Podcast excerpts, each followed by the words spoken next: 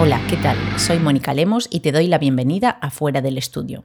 En el episodio de hoy vamos a hacer un viaje en el tiempo explorando cómo el branding ha evolucionado desde sus orígenes hasta convertirse en un elemento esencial en la estrategia de cualquier negocio. Si alguna vez te has preguntado cómo nació el branding o cuándo nació y por qué y cómo ha evolucionado, este episodio te va a gustar. Además, es una buena oportunidad para reflexionar sobre esta evolución, poniendo también la vista a futuro y entender cuánto de importante resulta el branding hoy día. Y antes de empezar, debemos aclarar algo muy importante, la famosa pregunta de cuál es la diferencia entre branding y marketing. Branding se refiere a la marca y marketing a la mercadotecnia, así, en significado literal. Y es importante diferenciarlo porque desde sus inicios se ha separado muchísimo e incluso hay muchas maneras de definir ambos conceptos. Y el desempeño empresarial depende de esto. En algunas universidades o centros de estudios en estas áreas siguen a día de hoy mencionando el branding como una estrategia dentro del marketing y en otras corrientes podemos encontrar que se separan completamente ambas disciplinas. En realidad, ambas trabajan sobre el crecimiento de los negocios y organizaciones e incluso de las personas con la introducción de la marca personal. Por lo tanto, van a ser indivisibles y son sus propias tendencias naturales las que las van a diferenciar.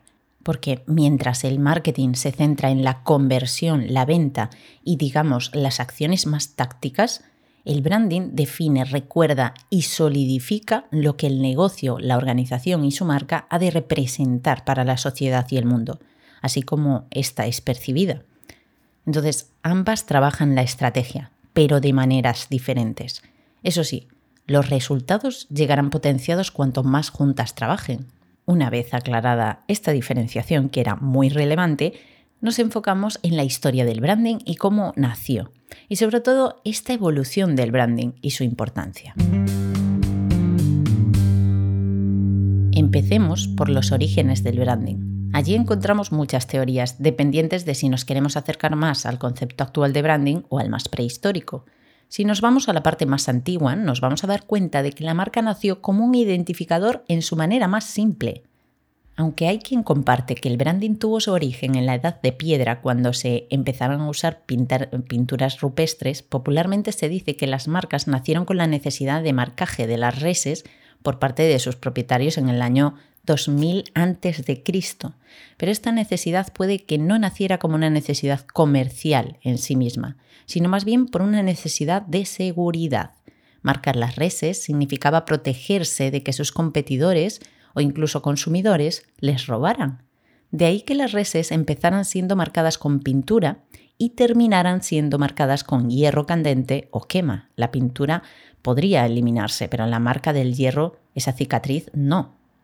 Y de hecho se relaciona la palabra brand con el antiguo término nórdico brander, y su significado es quemar.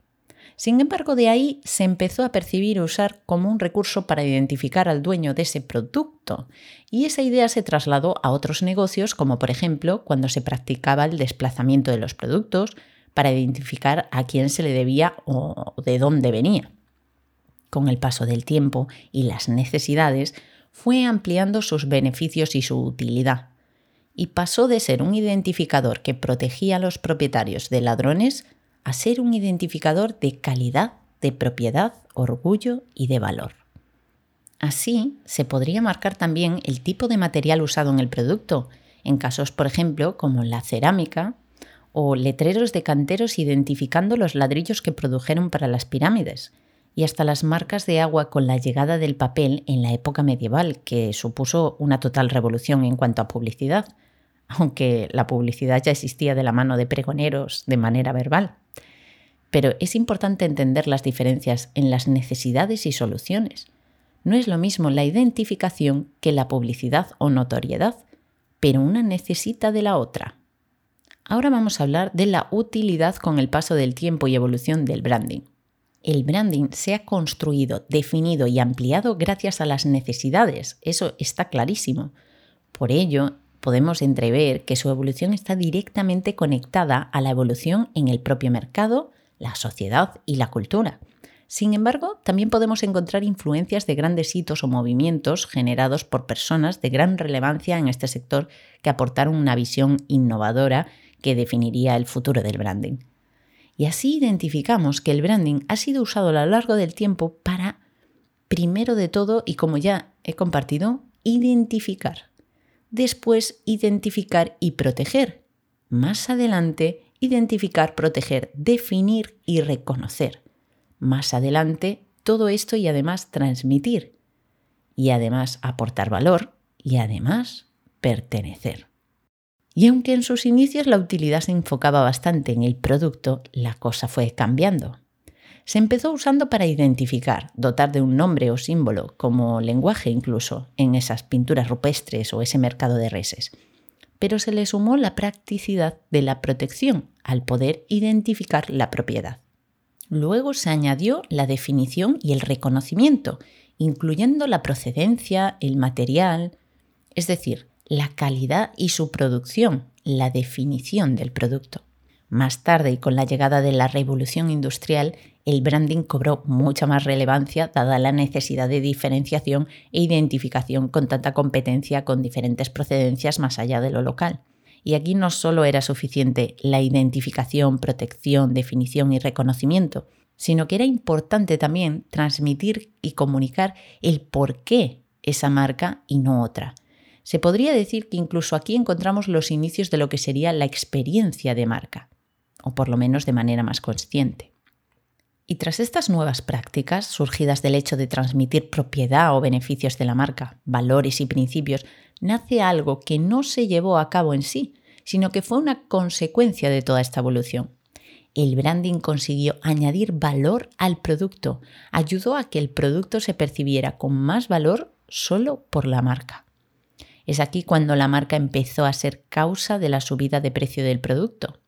Hoy no solo se sigue trabajando de esta manera el branding y se le da tanta importancia por este último punto mencionado, sino que tras la evolución social provocada por Internet y con él haber construido un nuevo mundo, volviendo a Pangea, es imprescindible que las marcas logren pertenecer. De alguna manera, el crecimiento de la competencia ha marcado esa evolución del branding, pero hemos desembocado en algo realmente relevante, ese poder pertenecer. Y pertenecer es donde actualmente desemboca el branding. Se solicita que las marcas pertenezcan al mundo, a la sociedad, que formen parte del cambio que necesitamos que realmente cubran las necesidades reales de las personas y también del mundo, medio ambiente, animales, con compromiso y con propósito. Pero no solo pertenecer de manera externa, sino también interna, a través de la cultura de marca. Y llegando a la desembocadura, tenemos que hablar del branding de hoy y el branding de mañana. y el gran aporte del branding en la actualidad se pondera en varias áreas nunca antes trabajadas de esta manera. En primer punto, las marcas humanas con propósito, sabiendo defender por qué existen con conexión entre quiénes son y a quién se dirigen. Segundo punto, la cultura de marca, para realmente ser quienes decimos que somos, para solucionar los problemas de rotación interna en la empresa, construir una empresa u organización por embajadores de su propia marca y para mejorar el rendimiento del negocio. En tercer lugar, tenemos la gestión de la marca, para que durante el paso del tiempo otras ambiciones de la marca, más allá del propósito, no empañen su actividad y pueda seguir liderando su propio territorio y mantenga firme su definición gracias al branding. Y por último, el branding como actitud, no como disciplina. No sé cómo lo estarás percibiendo tú ahora mismo, pero en este punto parece que el branding no hace más que evolucionar hacia el corazón, la esencia de las cosas, el núcleo y la coherencia o el sentido común, a la parte más profunda e interna de los negocios, traspasando incluso esa frontera corporativa un poco conservadora para unarse con la parte más humana, social y universal. Pero además de esto, el último punto es especialmente relevante. El branding como actitud y no como disciplina. No solo es importante entender la evolución del branding, sino que también es importante entender que es una disciplina, entre comillas, tremendamente viva, que se adapta a las necesidades de la sociedad y el mercado de tal manera que se funde con cualquier otra disciplina. Y esto no ocurre con otras.